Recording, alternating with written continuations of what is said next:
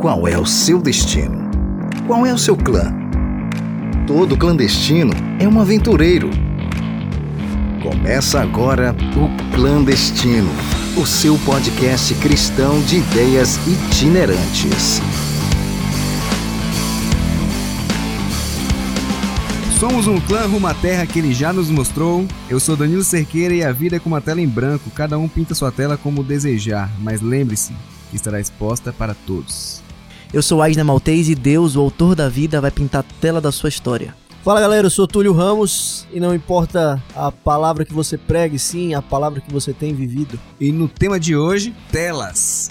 Qual a tela que você está apresentando para as pessoas ao seu redor? Danilo, qual foi a, o quadro, a obra de arte que mais te impressionou que você já viu na vida? Tô ligado que você já foi no Louvre. Então, vi aquela, aquela fila, aquela galera lá pra, pra ver a Mona Lisa. Se bem que, pra que, que a gente fica querendo tirar foto de quadro? Se você vai na internet, tem aquela foto, aquele quadro lá, tudo na qualidade sen sensacional, Eu né? nunca Excelente. pensei sobre isso, eu sempre tiro fotos. Você é uma tia. Você é uma tia. Você.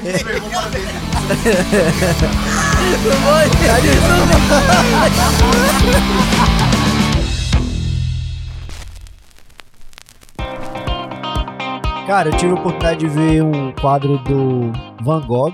Eu achei, tipo, demais, assim. Também. Eu gosto muito de arte, velho. Já fui pra algumas exposições, eu gosto muito.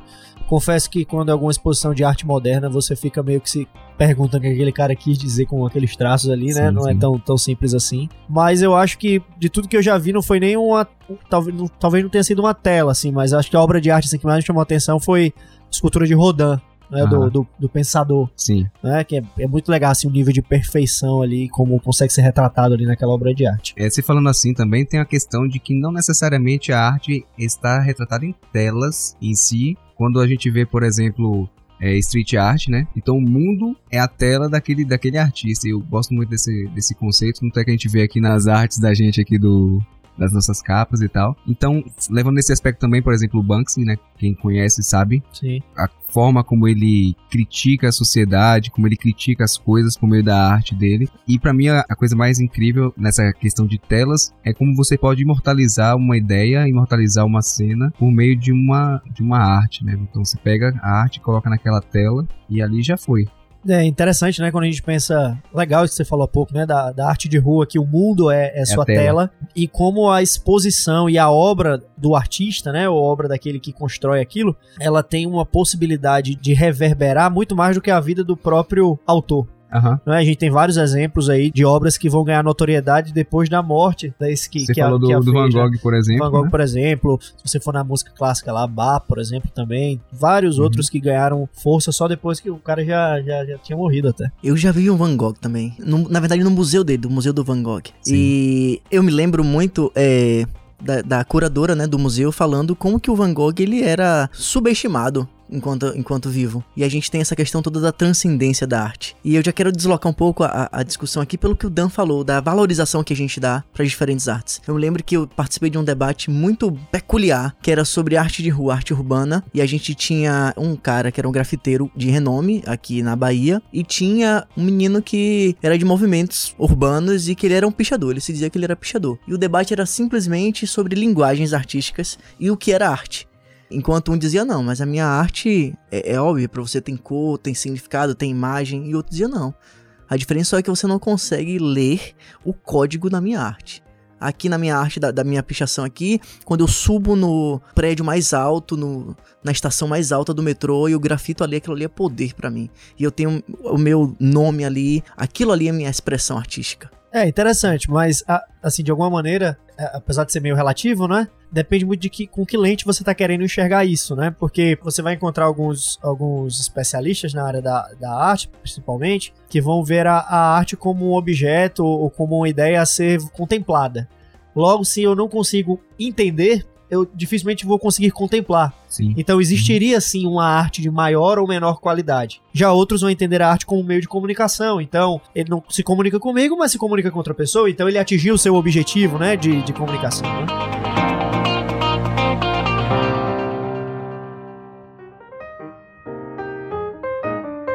Eu me peguei assistindo um vídeo, vídeo, aprenda ouvinte, o nome é vídeo, Vídeo.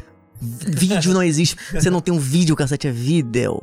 Então. Ninguém, argumento- ninguém tem vídeo cassete, mas vai, Seu continua. argumento é... Vamos lá em casa. né? Ai, Dodo. Volta, você. Ah, Vi um vídeo interessante aí. Um vídeo interessante no. YouTube, que era um, um, um trabalho da GNT. E ele colocou um, um erudito em música, que se dizia erudito em música, chamado Lorde Vinheteiro. É muito bom. É. Zoeiro, velho, esse cara. E aí, ele, ele tinha uma, uma plaquinha assim: é, funk não é música, sente aqui e me convença do contrário. Ah, Sim, é muito bom ligado. esse. É muito, Cara. muito legal esse quadro, velho. E Eles assim- fazem com várias ideias, com várias coisas. Várias coisas. E eles colocaram produtores musicais do funk. Aham. E assim, os caras, esses produtores, não, não faziam o, o funk agressivo, aquele funk violento que menospreza a mulher. Eles tinham realmente uma composição artística no funk ali. E aí o vinheteiro dizia assim: não, mas isso aí não é música. Eu, eu aqui com a minha flautinha. eu- A discussão era se era arte ou se era música. se era mu- música, Música, se era uma música, expressão certo. artística É musical. O conceito dele é música, é melodia, harmonia, ritmo. É e isso. quando tem letra, poesia. Exato. Então ele fala como eu não consigo detectar. Dele não, dos teóricos, né? Sim. É, boa parte teórica. O argumento que ele, que, ele, que ele trouxe, né? Se eu não consigo detectar esses elementos, então É. não há música. É, o- e a premissa Ele, é, dele. lo- ele é, é bem lógico o argumento do cara. O lance é que a gente tá na pós-modernidade e tudo É se uma- relativiza. Uma né? banana presa na parede com uma Pois fita é. vale milhões. Aham. E assim, e é de uma subjetividade enorme, porque se a gente for discutir música, o silêncio é música. Sim, claro. Então o cara tá dizendo que é melhor o silêncio do que aquela produção Aham. é, artística cultural. Que aquela tela, digamos assim, aquela expressão artística não é válida pra ele. Sim. Então a gente tem mais um reflexo aqui da, do entendimento.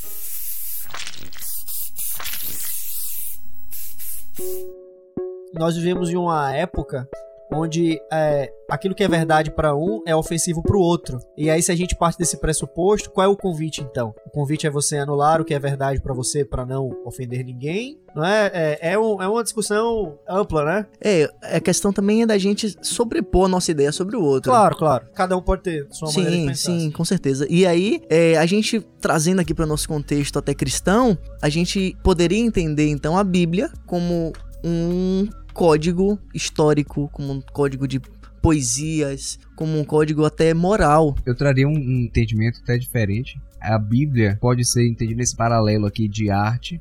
Ela é um quadro e ela precisa ser entendido corretamente, né? Divagando um pouco a respeito e até pegando outras formas de mídia, né? Que a gente já Devagar é música. com a gente, né? Devagar é com a gente. mesmo. Vai. É, Eu sou mais rápido. Devagar, eu tô, pegando- né? já pegou a música, então no outro paralelo a gente teria, por exemplo, a- trazendo aqui a Bíblia, a gente tem a literatura. Certo. E aí você tem que entender o que está sendo dito de acordo com quem escreveu. Por exemplo, o João Ubaldo, eu, depois que eu li essa, essa reportagem na época, isso mudou minha vida como estudante, porque eu vi que o cara que escreveu o livro, Viva o Povo Brasileiro, ele quase zerou a prova da UFBA sobre o livro dele. Caramba. Então, o que a gente entende com aquilo que se apresenta não necessariamente é aquilo que a pessoa que apresentou aquilo quer.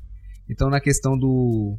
Voltando aí um pouquinho para a questão de, das telas do quadro, não necessariamente a gente vai entender aquilo que a- aquela mensagem que ele quer passar, né? O, o funkeiro, ele tá apresentando aquilo para ele é arte e aquilo ele tá comunicando, né? O YouTube falou aqui, né? A, a minha arte, ela tá com o intuito agora de chocar. E nesse movimento pós-moderno é, é basicamente o que a gente vê. É o choque da realidade, é apresentar aquilo e às vezes, ou quase sempre, é ofensivo para a maioria das pessoas. E aí, se eu quero apresentar uma arte, e aí a gente teria que entrar aquele, com aquele conceito, né? Qual é o limite, né? Brinca-se muito qual é o limite do humor, mas qual é o limite da arte? É uma pergunta que poderia ser mais feita ou não, não sei.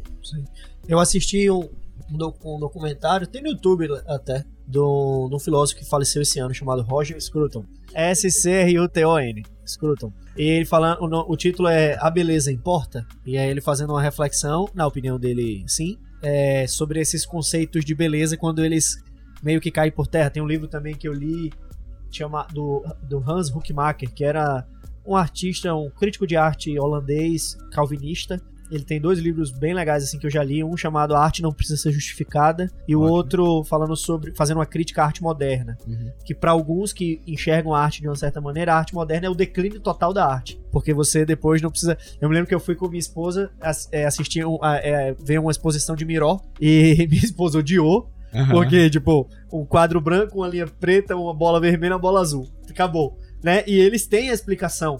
Por incrível que pareça, nessa exposição que eu fui, tinha explicação.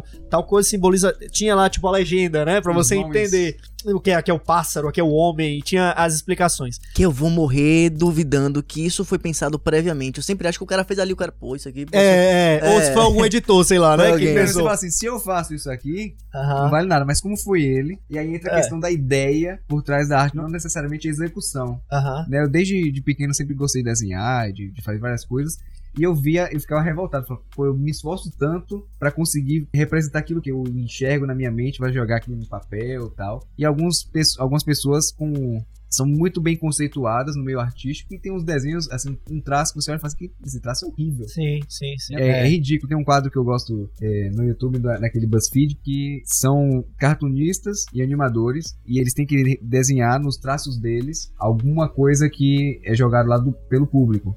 Então aí bota, por exemplo, tem que desenhar um personagem dos Simpsons fazendo uma, uma condição bem característica, e aí cada um vai fazendo de acordo com o seu traço. Tem um cara lá que eu fico revoltado. E geralmente ele faz contraste com um artista conceitual, que o cara é monstro. Tipo, ele faz aquelas artes sabe que você vê de, de arte conceitual mesmo de jogo, que é super bem desenhado, super detalhado. No mesmo tempo que ele faz uma mega arte, o cara faz um desenho que eu olho assim, esse desenho é uma porcaria, mas ele é bem visto porque existe um conceito por trás do traço dele e o que ele apresenta da- dali tá apresentando todo, toda a bagagem dele, da, da, da ideia que ele traz. Então não Sim. é necessariamente o traço que importa. É, pois é, é uma, é uma discussão muito interessante, porque a gente vai encontrar, resumidamente, duas grandes correntes, né? Uma corrente que é mais técnica, tecnicista às vezes até, que valoriza muito toda essa, né, quantas horas foram Entra o utilizadas. conceito do belo. Exatamente. Mas que também a gente não pode descartar isso, afinal tem muito estudo ali abarcado, né? Tem muito perspectivas, estudos de, de, de, de sombreamento, de luz, de milhões de coisas para aquela obra sair o mais perfeita possível. Tem, tem uma história que é muito conhecida, né? De que quando foi feita ali a estátua, eu não me lembro se era, foi Pietá ou se foi, ou se foi de Mo- De Moisés, Moisés, de Moisés, de. Moisés, né? Exatamente. Quando Aham. terminou, quando Michelangelo terminou, Terminou. de fazer, disse fala, Deu né? uma Porque- martelada Deu uma tá martelada disse fala, de tão perfeito que era a fala, a- a- a- o músculo, tudo, né? Você vê, você vê as veias As veias, saltando. todas as nuances feito no mármore puro, né? E ao mesmo tempo você tem uma corrente é, que tá super em voga atualmente, de uma arte que é vista como um mecanismo de comunicação e que não necessariamente tem, tem todo esse aparato técnico, mas ali tem muitas ideias, é quase que uma poesia ali expressa. Então é difícil achar um certo e errado aí né, nesse meio, né?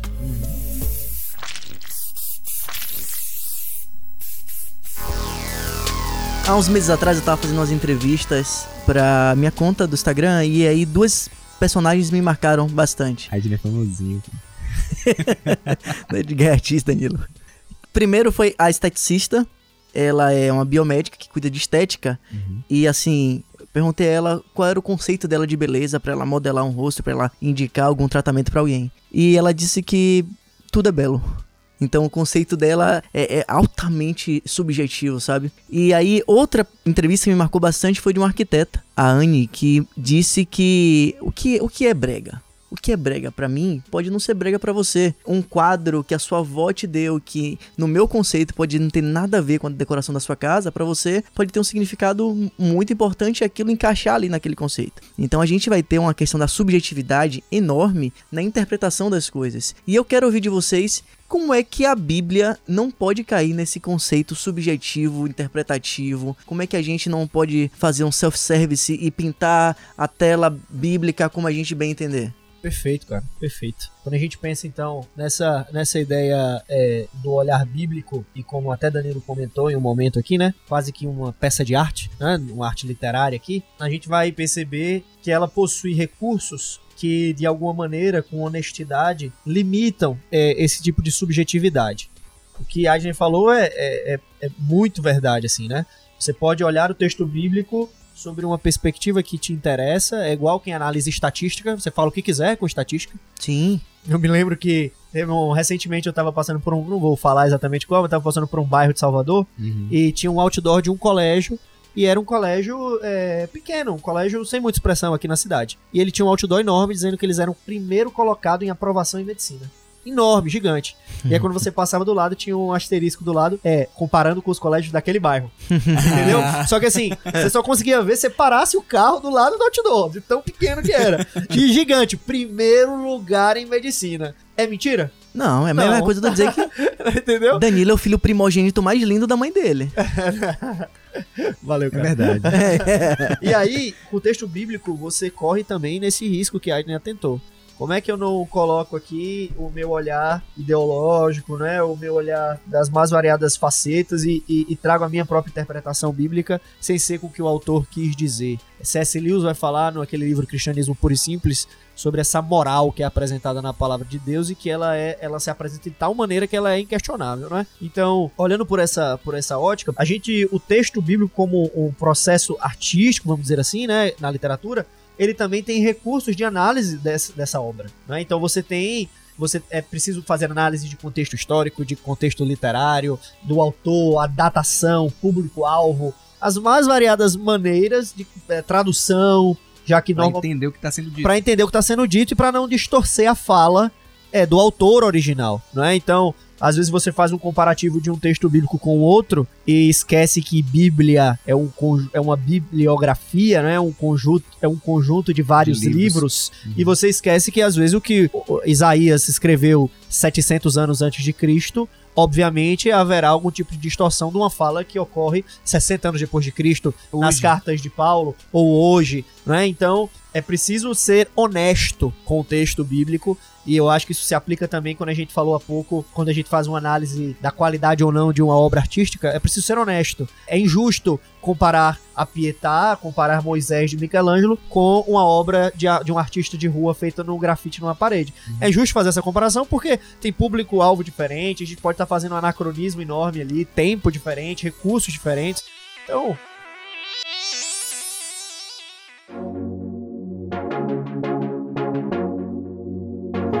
E outro ponto interessante pra gente trazer aqui é que a Bíblia é um livro inspirado por Deus, não ditado por ele. Boa. Então, a gente vai ter ali, como o Túlio disse, um Deus inspirando escritores e falando com sotaques diferentes, com nacionalidades diferentes, em eras diferentes, para povos com entendimentos diferentes. Com demandas diferentes também, né? hiper diferentes. Então você vai ter ali é, no Pentateuco, os primeiros cinco livros da Bíblia, Moisés falando para um povo que era escravo há 300 anos. Então a linguagem, a antropologia daquela época era uma antropologia da escravidão.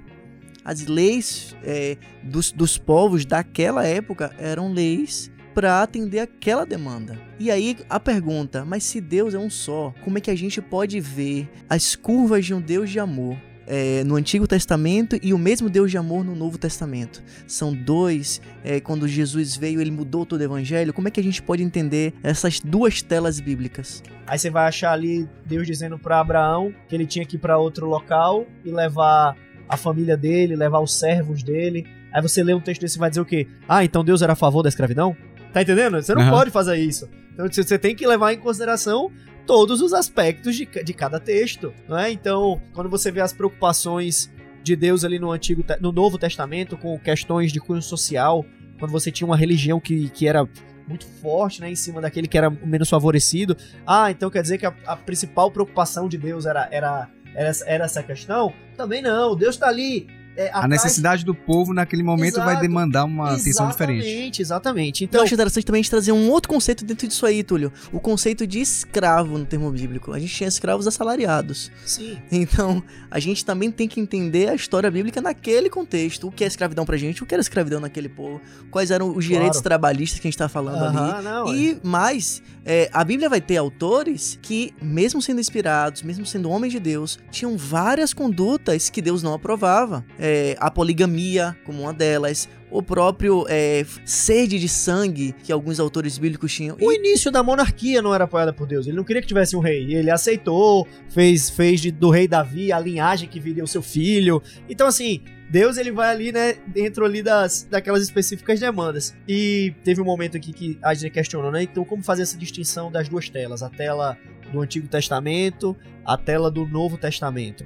De fato, existem divergências é, entre uma, um lado, uma tela e outra, mas por questões históricas, literárias e todas as outras que a gente colocou aqui no texto. Mas isso não pode ser suficiente para defender uma ideia de que existem dois deuses diferentes, um deus pro antigo e um deus pro novo. É? o Novo Testamento, como diz muito bem o próprio Jesus no capítulo 5 de Mateus, no verso 17, eu não vim para abolir a lei, eu vim para cumprir a lei. Então você vê um link perfeito, né? Você encontra citações do Gênesis aplicadas lá em Apocalipse. Então, no final das contas, é uma coleção de livros com diversos sotaques, como, como o Adner colocou, mas com o mesmo autor, que é, que é Deus, né? O mesmo autor do início ao fim, né? E a gente percebe o fio condutor do Espírito Santo para a gente ter essa obra de arte, uma tela com é, dezenas de autores diferentes com 66 é, partes dela e ainda assim sem contradições e ainda assim com uma linha editorial muito clara nela toda. Imagina, Dan, se a gente fosse fazer assim é, com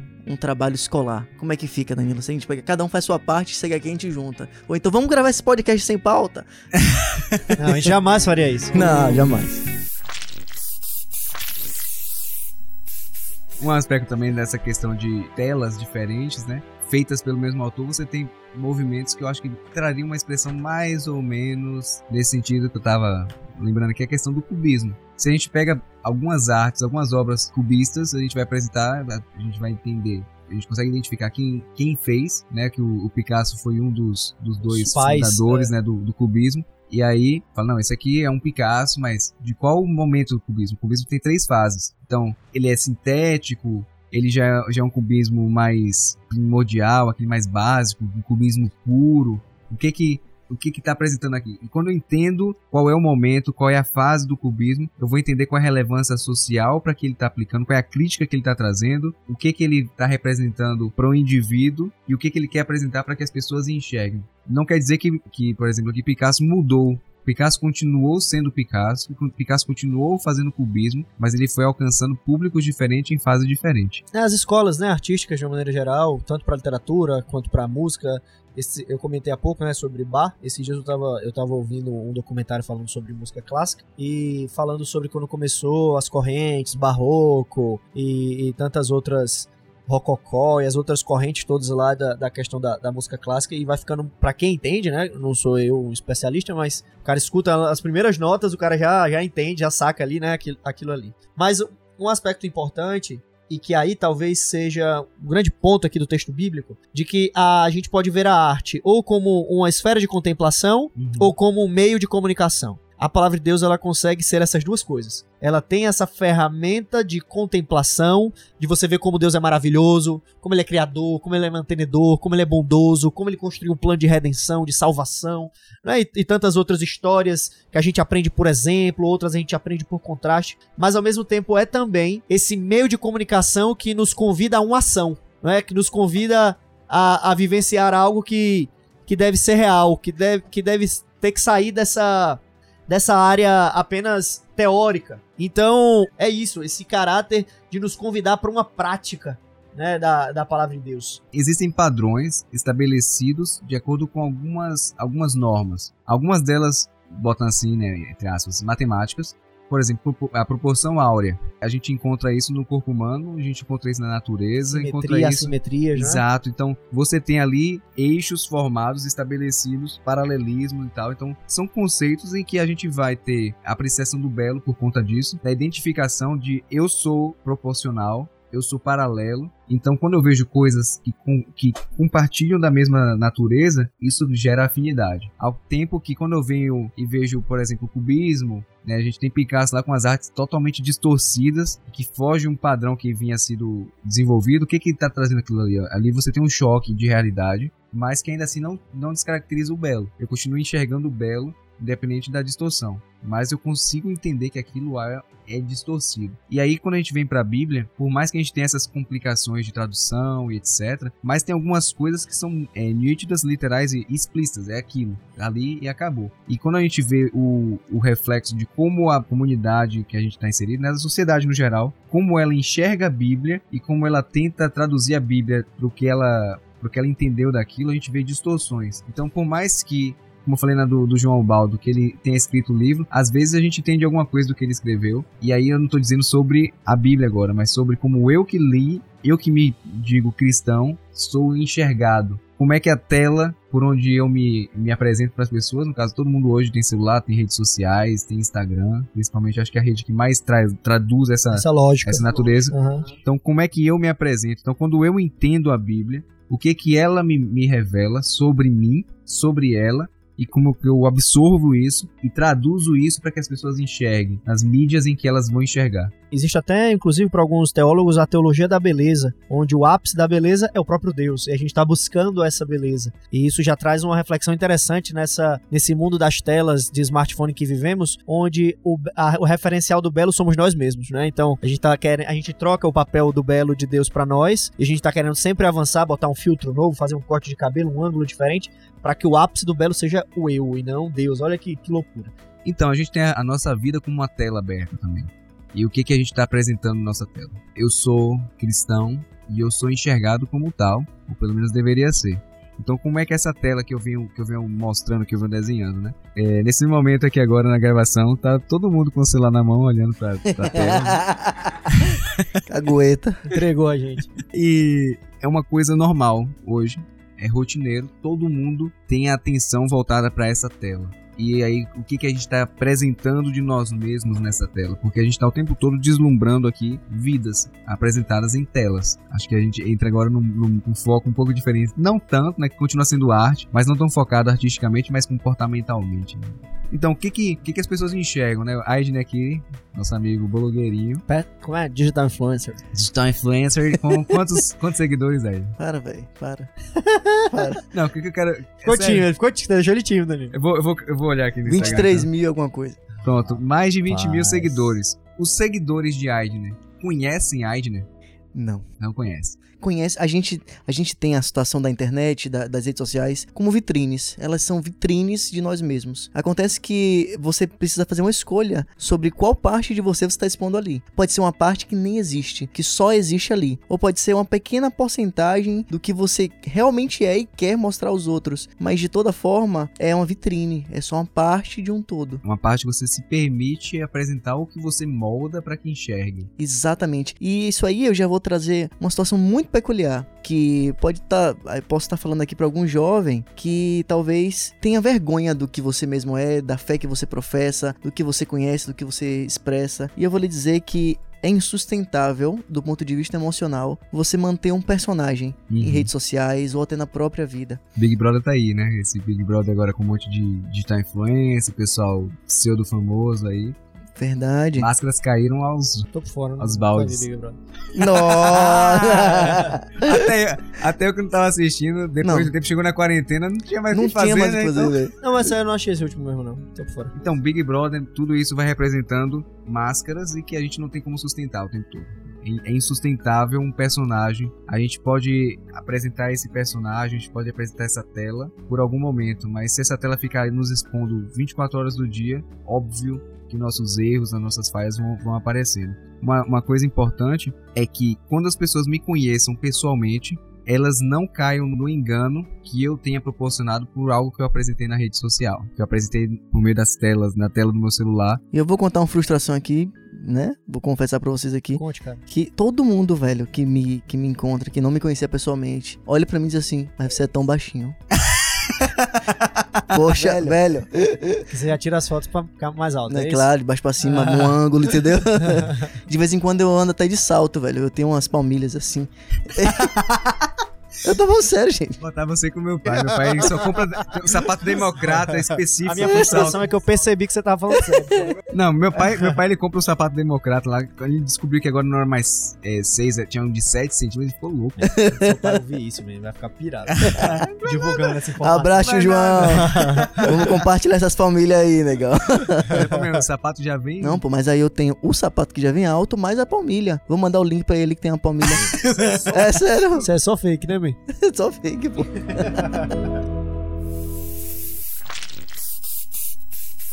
Então a gente chega na condição lá do de fake, de fake, né? Tem um, um, um reality show que eu, que eu assisti no Netflix, The The Circle. The Circle. Então, a, o- a proposta do, do jogo é você criar um perfil, fake ou não, e desenvolver ali um personagem ou quem é você e se relacionar com as pessoas. O objetivo do jogo não é descobrir quem é fake e quem é real, mas é permanecer até o final e vencer, ser, ser o último lá a não ser excluído, não ser bloqueado do jogo. E aí você pode criar um personagem ou não. Então chega, ao, chega lá na final o personagem fake, mas em, em, o, o interessante é que num período, num determinado momento do jogo, eles eles estão lá fissurados em identificar quem são os fakes, né, quem são os perfis falsos, para poder excluir eles e ficar só com as pessoas de verdade. Só que, por mais que um perfil seja fake, ele traz características verdadeiras das pessoas. Então, aí a, a gente vê quem é que realmente é o fake. É a pessoa que mente sobre quem ela é, ou a pessoa que diz quem ela é e usa de ações falsas. Então tem, tem, uma, tem um personagem lá não vou ficar falando o nome aqui pra que. Spoiler! Assistir, né? Mas tem um personagem lá que ele pega e fica minando. E a gente vê isso na, na internet, né? Então você. Eu converso uma coisa aqui com o Túlio. Aí depois aqui eu vou e falo outra coisa com o Aidner. E aí eu fico sendo falso com ele. Eu sou uma pessoa verdadeira. Eu existo de verdade ele me conhece. Só que o que eu tô falando com ele não é verdade. Então o que, que é mais fake nesse caso, né? Mas o, o ponto principal é por que, que a gente acaba criando a, esse fake nós muitas vezes desenvolvemos personagens fakes na nossa, na nossa vida.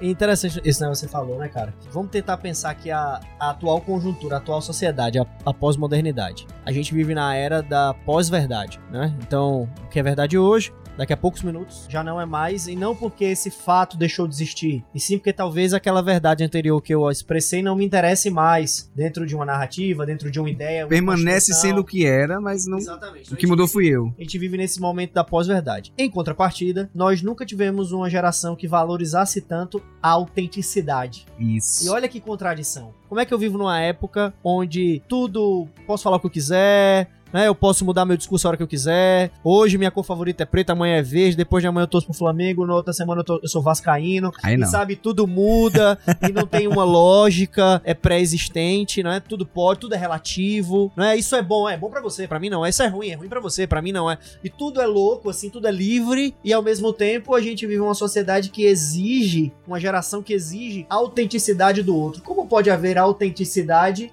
se não uma, há uma verdade. Se não há uma verdade absoluta, ou se não há uma, aspas, rigidez moral, né? Já que tudo pode. Tudo é muito fluido. Tudo é muito fluido, não é? Então, a, gente vive numa sociedade diante dessa contradição. E quando a gente vai fazer uma análise aqui do ponto de vista da verdade expressa na Bíblia, nós encontramos sim essa autenticidade que é tão buscada, não só hoje como sempre foi, mas nós não encontramos verdades relativas. Não é? Nós não encontramos. Nós encontramos sim, como o Aider colocou, contextos, sotaques específicos que vão mudando, vão trazendo nuances nuance ao texto, né, a, a, narrativa. Mas nós não encontramos uma variação ou uma pós-verdade, né? Nós não encontramos isso no texto bíblico. Encontramos então respostas àqueles que buscam autenticidade. Enquanto que o mundo tem dado a dar, tem a dar e vender aí esse, esse relativismo, né? Então há uma contradição aí bem latente. É o Deus que promete que ele é o alfa e o ômega, o mesmo que era ontem, que é hoje e que será para sempre. E então a gente entender essa constância do eterno é algo que talvez nem caiba em nossas mentes pós-modernas. Infinitas. Infinitas, porque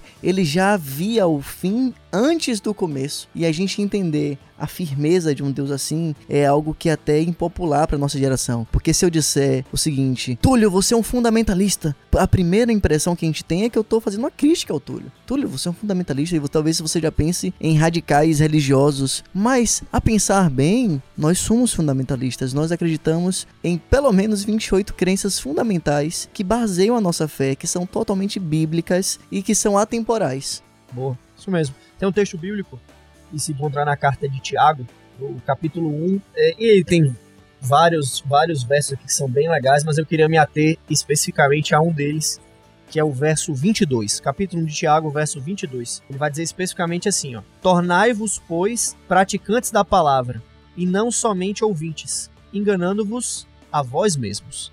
Há uma é um texto extremamente provocativo, né, extremamente forte, é quase ali que um um soco no estômago ali, né, para aqueles que dizem professar uma uma linha moral que é muito exigente para nós nesse mundo Sim. que nós estamos. É difícil fazer a vontade de Deus. Paulo vai falar, né, sobre essa batalha do homem Interna, né? interna da, né, do carnal e do espiritual, o mal que eu não quero fazer, se eu faço, o bem que eu quero, esse eu não faço. Então, essa batalha é uma realidade na vida de todos nós, era na época de Paulo e continua sendo até hoje, mas Tiago vai na jugular aqui quando diz: Tornai-vos praticantes da palavra e não somente ouvintes, enganando-vos a vós mesmos. Ou seja, em um mundo de tantas aparências, né, em um mundo em uma tentativa de agradar aqueles que me apreciam frente às telas, aqui o convite de Deus, né, e não só de Tiago, a gente entende Tiago como instrumento. O convite de Deus é que a gente viva essa palavra que a gente professa. Porque senão a gente não vai estar enganando. O mais importante não é o que se a gente está enganando ou não as outras pessoas, e sim que nós estamos nos enganando. Mentindo pra gente de É, cara a gente não lavada. está sendo não só não autêntico para o outro, nós não, não somos autênticos para nós mesmos. Nós somos, nos tornamos então a personificação dessa pós-verdade. Ou seja, aquilo que é verdade para nós hoje e que é, que é ponto vital, amanhã é descartável. Então, nós nos tornamos seres incoerentes quando dizemos que somos seguidores de uma palavra ou de um ideal que é coerente do Gênesis ao Apocalipse. E essa palavra coerência é tudo que realmente o mundo espera do cristão. Eles não esperam, é, no fundo, eles não estão cobrando pra você uma perfeição, ele tá cobrando uma linha coerente sua. Inclusive, as maiores críticas ao cristão e o cristianismo em si, principalmente como religião, é a incoerência. Porque a pessoa que tá gritando aceite Jesus, é, eu amo Jesus, é a pessoa que tá gritando direitos humanos para humanos direitos, por exemplo. E a gente entra- Exatamente. Porque assim, a, a incoerência acontece no momento em que eu prego violência em frente a um discurso de amor. Então eu tenho que saber diferenciar. E não só nesse. Isso aqui até acaba trazendo um aspecto político. político, ideológico, mas isso Mas- também cabe em situações muito menores, não é, Dan? Sim, a gente tá exato. pregando o amor ao próximo e somos extremamente avarentos, e somos extremamente fofoqueiros, e somos extremamente é, frios. O amor ao próximo, que, que a gente prega, na verdade, é o amor a quem a gente quer bem. E não era isso que Jesus estava falando.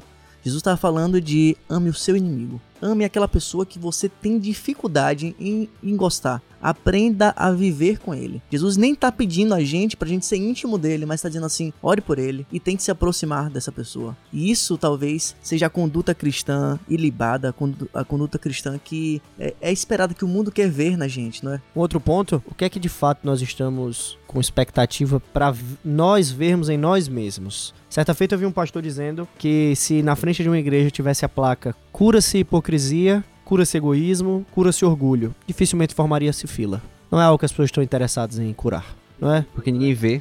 É, exatamente. Boa, porque não tá na tela. As curas que o mundo busca são curas. São curas visíveis. São curas visíveis, Mas né? Jesus ele quer curar algo muito mais profundo. né, Sim, exatamente. Então, a gente tem que fazer um pouco dessa reflexão. Não só do que o mundo espera de nós como cristãos, mas talvez o principal, o que é que Cristo espera de nós, como seguidores dele.